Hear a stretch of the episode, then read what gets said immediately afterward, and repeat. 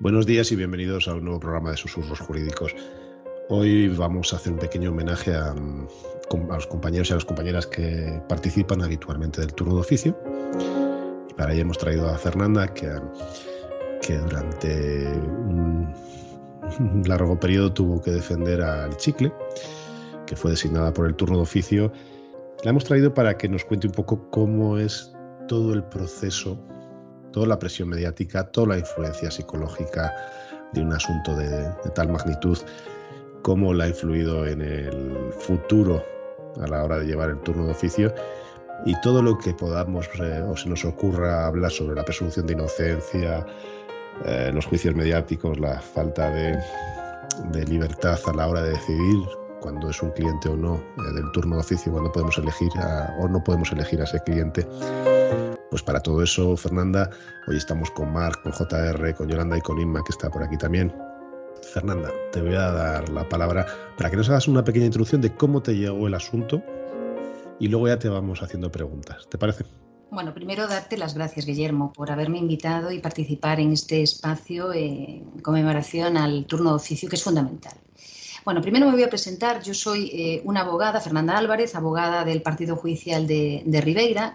Es un partido judicial de cerca de 60.000 habitantes. Tenemos tres juzgados mixtos y pertenece al Colegio de Abogados de La Coruña. Bien. Y digo esto eh, más que nada para significar que tenemos una, lista en concreto de turno de oficio para delitos graves, como el caso de Diana Kerr. Y por cuestiones del azar, eh, me correspondió, perdón, me correspondió a mí la defensa de José Enrique Aboín cuando su abogado particular eh, renunció a, seguir con esta defensa. Recuerdo que antes de, que me llamaran del colegio para comunicarme la noticia, La Voz de Galicia, que es un periódico de gran tirada de la comunidad gallega, me llamó, porque yo en aquel entonces era la delegada de los abogados de, Ribeira, me llamó para sondear cuáles eran los ánimos de, los compañeros de Ribeira ante la noticia de que alguno de ellos probablemente podría ser la futura defensa de José Enrique Abuín. Yo recuerdo que le dije que pues había bastante inquietud, pero que lo que más preocupaba era toda la vorágine mediática que envolvía el caso. Con la tan mala suerte que al cabo de cinco minutos me llama el secretario técnico y me dice, Fernanda, ¿estás sentada? Sí, ¿por qué? Pues te, ha designado a ti, eh, te han designado a ti para la defensa de, José Enrique Agüín. He de reconocer que cuando recibo la noticia es como si me diera un puñetazo en el estómago. ¿Por qué? Porque pese a estar en el turno de oficio, mm, era un caso pues, muy truculento, habían matado a una niña, una niña un poco más joven que mi hija, en unas circunstancias muy oscuras, em, había pasado mucho tiempo eh, sin noticias de su cadáver, el dolor de la familia, que yo me hacía cargo y me sensibilicé siempre con la familia. Y claro, la verdad no me apetecía mucho y, y, sobre todo por todo el escándalo mediático, ese circo mediático que se montó alrededor del caso. Pero bueno, lo asumí, lo asumí con valentía porque hay que ser valiente, no se puede uno sumar a esa corriente ¿eh? Eh, para quedar de buena ante la sociedad, porque yo fui la, abogada del demonio y, ni por asomo se me ocurrió em, formular una excusa. Primero, porque hay que ser coherente en el ejercicio de la profesión. En segundo lugar, porque era la delegada de los abogados de Ribeira. ¿Cómo iba a pasar la patata caliente a un compañero? Era imposible. Y a partir de este momento en que mm, me vi en, esta, en este infierno, inicié este infierno, pues sufrí, la verdad, un cambio importante eh, en mi vida. En mi vida y por el solo hecho de ejercer un derecho fundamental. Conclusión.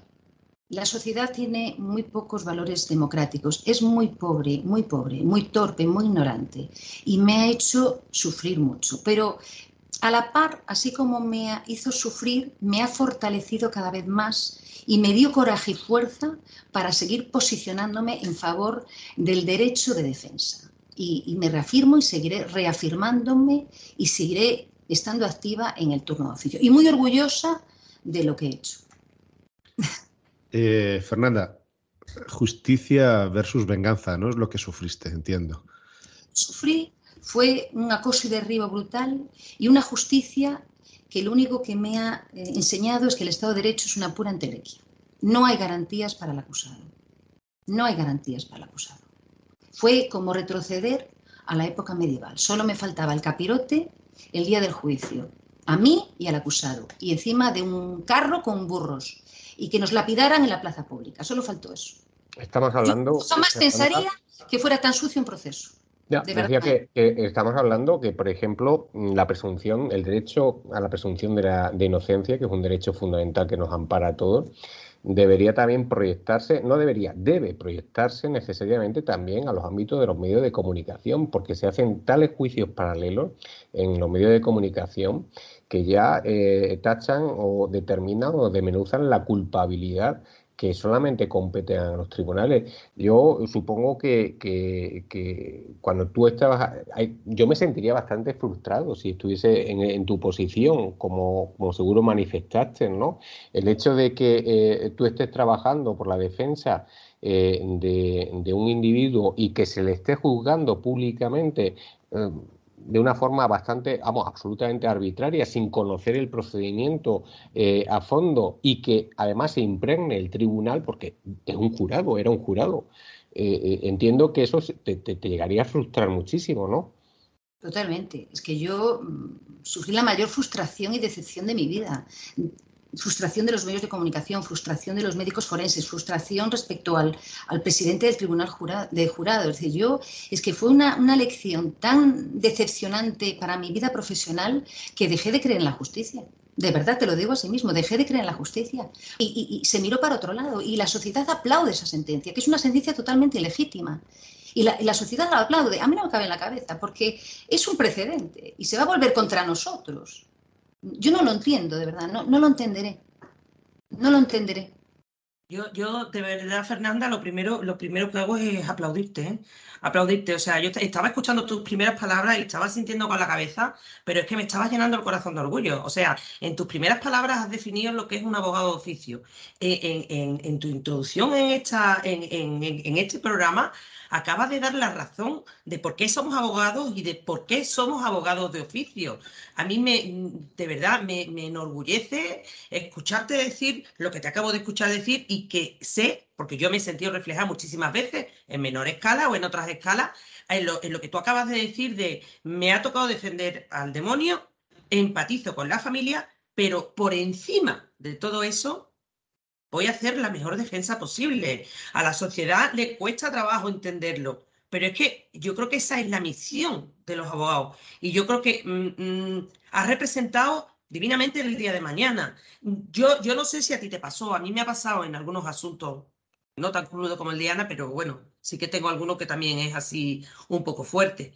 Yo sé, cuando, cuando sentía esa presión, cuando sentía que, que, ya estaban condenados, que mi cliente ya estaba condenado antes de mano, yo siempre pensaba en la familia del acusado, no ya en el acusado, no ya en el demonio, sino en todo lo que rodea a ese demonio, si es que es demonio, que parece ser el juicio. Y que de eso, como tú ya has dicho, habría que hablar en otro programa. Pero yo, yo quiero que tú me digas, cuando, en, esa defensa, en ese tiempo que tú has estado, a ti te ha pasado lo mismo. O sea, tú has sentido eh, como eh, la familia del chicle sentía ese dolor infrahumano, porque hablamos de las víctimas, que por supuesto ese dolor no es comparable a ninguno, pero es que yo siempre, mm, siempre empatizo con el dolor de la familia. ¿Tú eso cómo lo viviste? Hombre, la, la familia tiene también corazón, pero el propio acusado también tiene corazón, incluso también dignidad, porque no tiene dignidad. El acusado no quiere que le condenen por algo que no hizo y tiene todo el derecho a exigirlo. Es realmente una aberración jurídica que se condene a alguien en base a suposiciones porque es más fácil, como dije, seguir la corriente y quedar bien ante la sociedad y dar esa sensación de seguridad colectiva que ya se le ha dado el castigo a esta persona, un linchamiento. La justicia no puede ser vengativa. Yo puedo comprender que el padre de la víctima lo mate porque ha matado a su hija, es un hecho incontestable, pero el Estado no se puede convertir en su herramienta para ejecutar esa venganza, porque estamos en un Estado de Derecho. Y yo lo que he vivido, eh, aparte de una gran frustración y, de un repudio social, porque a mí me han denigrado, me han amenazado, me deseaban que, bueno, hasta me amenazaron con que iban a violar a mi hija y la iban a arrojar a un pozo. Yo llegué a tener miedo, ¿vale? Y me sentí totalmente desamparada, porque a mí ningún fiscal, ningún juez levantó un dedo para poner fin a esa barbarie. Seguían alimentando la prensa, el odio, la venganza, y eso repercutía en mí en el, acusado, por supuesto, en la familia del acusado y en mi familia. Es decir, que fue realmente horroroso y nadie me amparó, a mí nadie me amparó, nadie. Y yo lo único que pedía a los tribunales es que se castigara a este hombre por lo que realmente ha hecho. No, no tenemos facultades adivinatorias. Y el Estado de Derecho se basa en pruebas, que es lo que fundamenta realmente una condena, no en suposiciones, no en la venganza del padre. Y es lo que ha pasado. Se ha condenado a una persona a prisión permanente sin pruebas, porque se llegó a la aberración de condenarlo por una agresión sexual indeterminada. es que eso es una aberración para justificar la aplicación del 140 y, que se le aplique lógicamente la prisión permanente. Fue una aberración absoluta y la gente mira para otro lado. Nadie, ni la doctrina, ni los colegios de abogados, pusieron la voz en grito de que a una persona se le ha condenado por hechos indeterminados. ¿Por qué? Porque era el chicle. Porque la gente se pone bajo la piel de la víctima, no bajo la piel del acusado. Porque nos creemos potenciales víctimas y no nos creemos potenciales acusados. Y entonces estamos en un proceso de transformación en el que prima el garantizar el castigo, aun cuando algún inocente, inocente en el sentido jurídico, eh, esté en la cárcel. Da igual, es el precio que hay que pagar para eh, asegurar eh, la condena del acusado. Es de verdad escalofriante. Yo la, experiencia que viví, mm, de verdad, que me, deja, vamos, mm, me provoca mucha inquietud.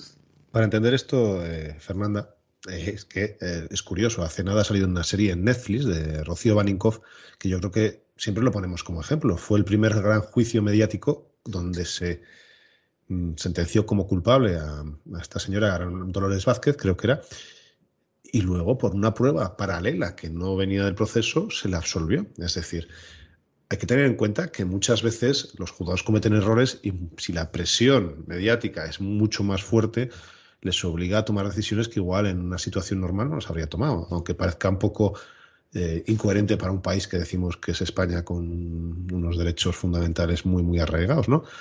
Pero, pero eso es lo que defendemos en el fondo. Es decir, que no vuelva a haber una un caso como el de de Dolores Vázquez, Rocío Baninkoff, aunque lo sabrá, pero que el juez sea lo más imparcial posible. JR, no sé si ibas a preguntar algo tú.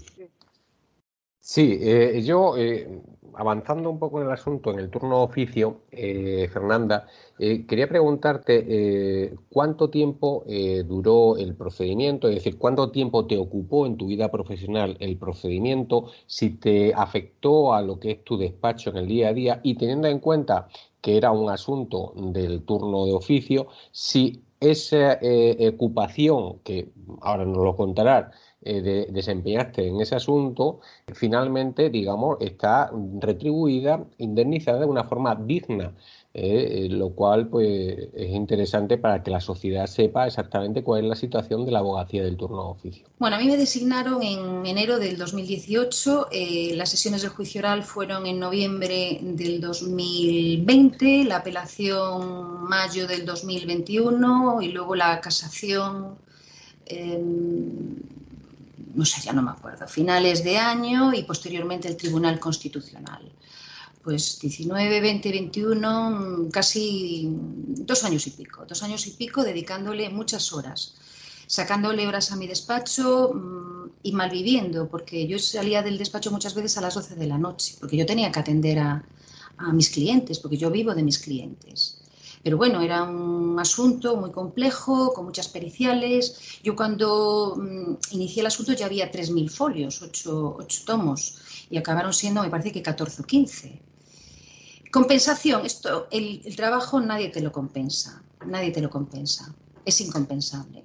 No hay millones de euros que te los compensen toda la dedicación, todo el sufrimiento y sobre todo la carga de responsabilidad, porque la gente no lo entiende. Para mí era una carga de responsabilidad brutal, porque a mí mi defendido me decía que no había violado a la, chica, que no la había violado. Y, y al no existir ninguna prueba al respecto, yo tenía que creerlo, es que tengo que creerle. ¿Por qué iba a dudar de él? ¿Por qué me iba a sumar a esas corrientes de culpabilidad que decían que la violó. No, él me decía que no, no había prueba. Yo miré minuciosamente los, los 8.000 folios de la causa, es que no encontraba prueba de ningún tipo que pudiera atribuirle ese, ese delito. Entonces yo tenía una carga de responsabilidad brutal, eso no se paga. Yo lo que he vivido no se lo deseo a nadie. A nadie. Es que, aparte de Fernanda, del, del trabajo profesional, lo dijiste antes, está la carga personal con todo lo que has tenido que vivir. Quiero decir, efectivamente tú no vives del turno de oficio porque no se puede, te toca este asunto y, o sea, ya no solo es atender a tus clientes a salto de mata cuando puedes, que es de lo que vives, es tu vida, o sea, tu vida, tu vida, aparte de nuestra profesión, cómo se ve afectada, que es que ha sido brutal, brutal. Y además, fíjate, a mí, mm, aparte de, los vertederos de odio de las plataformas digitales, los periódicos que me ponían, bueno, en fin. A mí mi, hija me dice, me dijo hace poco que tuvo que llamar a La Voz de Galicia, este periódico de gran tirada, para pedirle, por favor, rogarle que no me insultaran, mi propia hija. Y luego en la calle, yo vivo en un pueblo, a mí eh, me, me, torcían la cara, me dejaban de saludar. Es decir, yo percibía ese repudio. Y era tal la presión que tenía que cuando se hizo público el escrito de defensa donde me he posicionado, donde se ve claramente cuál es la defensa, yo me tuve que ir a Portugal a pasar el fin de semana porque era incapaz de soportar la presión que tenía. Eso es, de verdad. Yo, yo trabajé en unas condiciones insanas, insanas. Y nadie te digo, el sistema judicial yo le pongo un cero. No protegen a la defensa. Lo único que les interesa es velar por los intereses económicos de los medios de comunicación que ganen dinero espectacularizando lo que es un juicio y, poco más, por la defensa que le den. ¿eh? Yo he sufrido, sufrido muchísimo, muchísimo, nadie lo sabe. Yo creo, yo creo que eso lo que nos indica es que a la sociedad española le queda mucho por aprender el derecho de defensa ¿eh? y de la presunción de inocencia. Y me remito a lo de antes cuando es un miembro de tu familia el que está ahí acusado, no lo ves igual a, cuando no tienes nada que ver. yo siempre digo, claro, yo siempre, yo siempre le pido a la sociedad que no se ponga en el sitio claro y horrible y horripilante y, no hay palabra del de la víctima. Siempre pido que se pongan un poco en el lugar de, del acusado y en el de las personas a las que quiere el acusado, que el acusado quiere, o que sean ellos mismos. Y entonces cambia el derecho de defensa. Entonces sí que queremos juicios con garantía, sí que queremos que se respeten los derechos fundamentales. Y yo creo que ahí todo tenemos mucho, mucho, mucho por hacer. Mucho por hacer. Y en tu caso, desde luego, se ve claramente. tenemos que aprender mucho, mucho. Y, no solamente eso. Y ahí se ven también las carencias. Ah, perdón. Sí, No, no di JR, Jorge. perdona. decía, habla tú, habla tú. Decía rápidamente que no solamente eso, sino eh, digamos, el respeto que eh, la sociedad debe eh, tener eh, para aquellos abogados y abogadas que ejercitan el derecho de defensa, que no significan que sean sus clientes, no significan que sean sus clientes. Ellos están ejercitando un derecho fundamental, están eh, llevando a cabo un derecho de defensa que ampara a todo ciudadano por la Constitución española y parece que eso se olvida, eh, parece que se olvida que, ese derecho es un derecho fundamental de todos y todas y realmente eh, muchas veces se ataca al abogado, se ataca a la abogada como si fuera, ¿por qué defiendes a ese? ¿Por qué defiendes a ese? Pues porque merece una defensa, porque tiene derecho a una defensa, porque si no viviríamos en un Estado que no sería democrático, sería otra cosa. ¿De acuerdo? Y eso es lo que la sociedad debe aprender. Hay una, hay una película que a mí me marcó. Y volvemos, sí, es que me, estaba acordando perfectamente ahora, Willy, tú y yo que somos de las pelis, las presiones que sufrió también el hombre de matar a un ruiseñor, eso por supuestísimo, que es un clásico de referencia, y la de Arde, Mississippi, donde llegan a incendiar la casa del abogado también, precisamente. O sea, es, es que es, es un contrasentido porque efectivamente tú dices, mm, mm, el Estado de Derecho, precisamente la máxima expresión del Estado de Derecho, una de las máximas expresiones, es la defensa.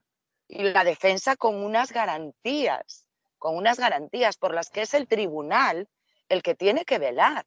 Porque, o sea, no nos olvidemos que el tribunal tiene que velar porque se respeten las garantías de todos los intervinientes en un proceso judicial, no solo de la víctima, también del acusado, pero sobre todo del acusado. ¿De acuerdo? Y aparte el Ministerio Fiscal no solo acusa, también vela porque se protejan esas garantías. En teoría.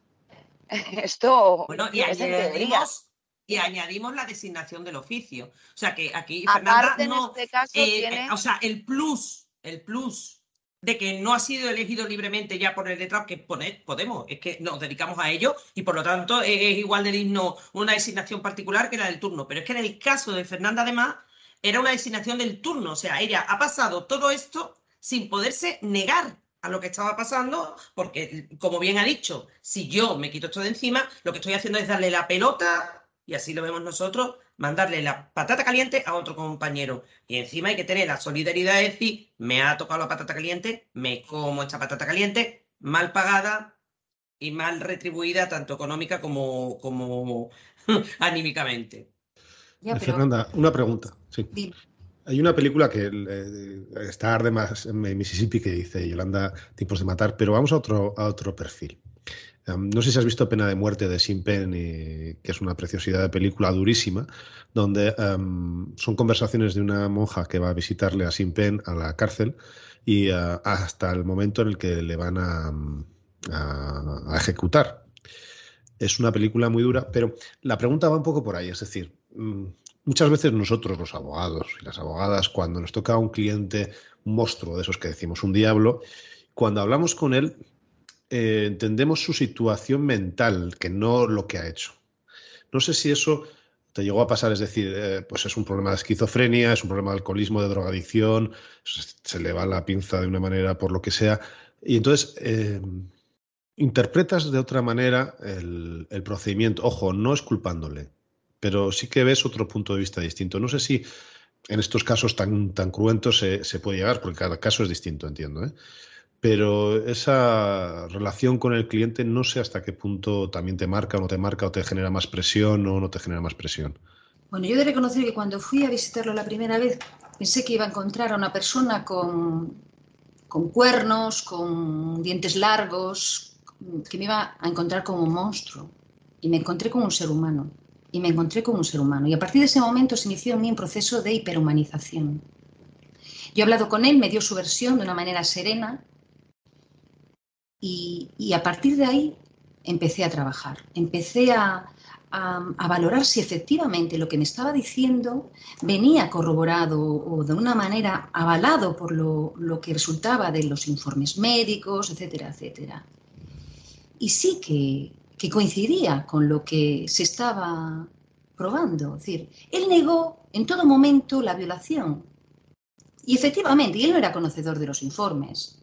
Pero en los informes médicos ponía claramente que al cadáver únicamente le faltaba la capa superficial de la piel, que son milímetros, y que no apareció ni un rasguño en el cuerpo. La diseccionaron totalmente y no apareció absolutamente nada, no aparecía ninguna lesión genital, no aparecía ADN, no aparecía absolutamente nada. Lo que tenía el cadáver era el cuello roto. Entonces, ante esa tesitura, empiezas a hiperhumanizarte, es decir, ¿y si no lo hizo? Es decir, invertir lo de la presunción de, inocencia, ¿no? Es decir, presumí culpable como el resto de la sociedad y me planteé esa pregunta. ¿Y si efectivamente no lo hizo, Dios mío? Entonces, por eso, pues, nació en mí ese proceso de hiperhumanización y de, creerle o necesitar creerle para llevar la defensa.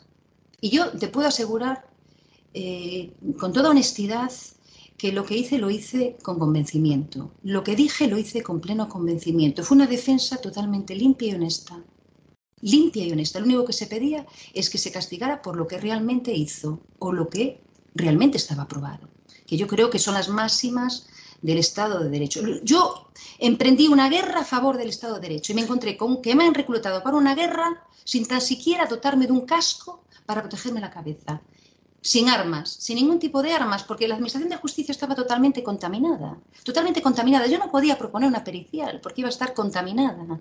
Los forenses ante el jurado le dijeron que estaban plenamente convencidos, aunque no apareció ningún indicio de violación, pero estaban plenamente convencidos de que había sido violada. Es decir, que los propios forenses manifestaban su prejuicio de culpabilidad y no pasaba nada. Y la condena se basó en ese prejuicio de culpabilidad. Entonces, yo me vi totalmente desarmada. Yo no pude proponer ningún tipo de prueba, ni siquiera la brida, porque a José Enrique Aguín le imputaron un estrangulamiento con una brida. Yo esa brida yo no la llegué a ver siquiera. Yo esa brida no la vi. Apareció una brida troceada que ni siquiera correspondía a las fotografías de la brida porque eh, los anchos eran distintos, las medidas eran distintas. Es decir, que fue una falta de garantías atroz. Aquí de lo que se trataba era abocar a la presión permanente, fuese como fuese.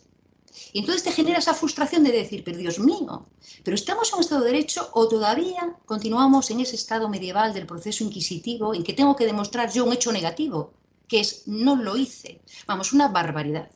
una experiencia muy decepcionante. Una pregunta. Eh, cuando hablamos del jurado, el jurado entiendo que no estaba aislado en ningún momento de, de todo, ¿no? De los medios, ni nada. Antes, yo creo que cuando empezó la ley del jurado sí que se hablaba de que les metían en un hotel, les aislaban de los medios, pero ahora técnicamente es imposible. Entonces, o sea, ellos tenían eh, la información del juicio y luego el juicio paralelo lo habían absorbido ya, con lo cual entraban en un juicio mediatizados absolutamente, ¿no?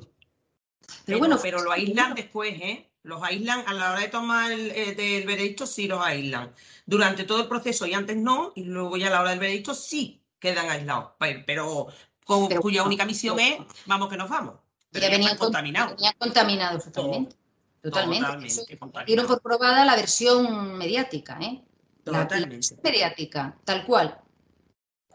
Eh, muy triste, muy triste porque cualquier persona puede verse en esta situación en el banquillo y no tiene garantías. No tiene garantías de ningún tipo. Eh, los que dictan las condenas son los medios de comunicación. Es una pena. Y la, la sociedad lo aplaude.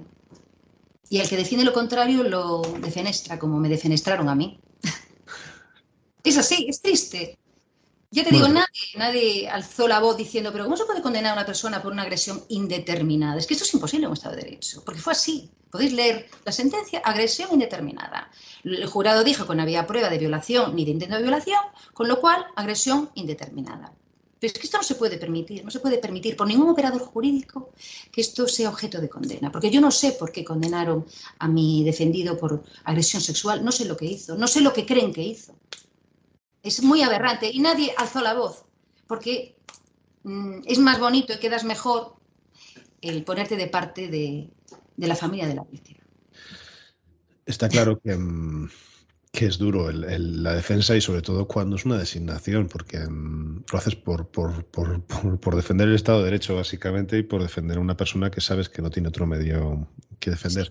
No sé si tenéis alguna otra pregunta. Porque crees en esto y porque crees en el sistema y porque crees que la justicia funciona y porque crees en muchas cosas, que si no, evidentemente, no lo, no lo haríamos. O sea, ya esto es un caso extremo, el de Fernanda, por supuestísimo, pero los de todos los días del día a día, si no, esto no, no, se lleva. Perdona, Willy, que te interrumpí. No, no, no. Si yo lo que os quería preguntar es si queríais eh, hacer algún tipo de pregunta más. Sí, sí. Una, eh, antes eh, se la hice, pero no, no, no, llegamos al fondo de la pregunta. Y es para que la sociedad comprenda lo mal remunerado que está la abogacía del turno de oficio. Un procedimiento con tanta complejidad, con tanta responsabilidad. Porque, claro, que a un cliente le acusen de un delito eh, de delito tan grave ¿no? y que eh, implique una, prisión permanente revisable, que es una cadena perpetua eh, encubierta, ¿no? esa gran responsabilidad, ese tiempo dedicado que estás diciendo,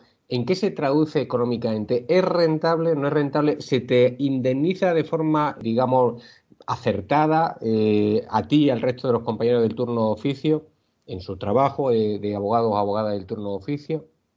Hombre, económicamente nadie te compensa el esfuerzo que, haces, nadie.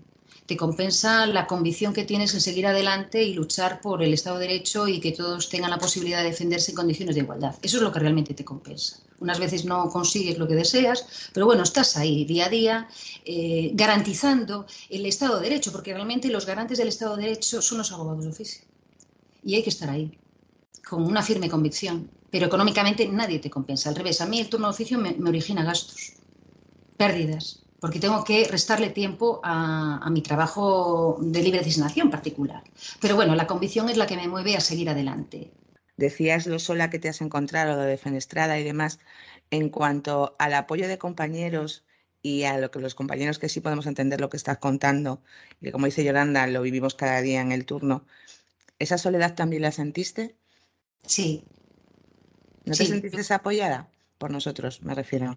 no, no me sentí apoyado por nadie, solo por mi marido, que es compañero de profesión. Hombre, el apoyo ese, pobriña, mm, lo siento, menudo marrón, eh, no sé qué decirte, pero el apoyo es decir, lucha por lo que tú crees, lucha que estamos en un Estado de Derecho, lucha porque se condene por lo que realmente hizo o por lo que se ha probado, eso no lo he tenido, al revés.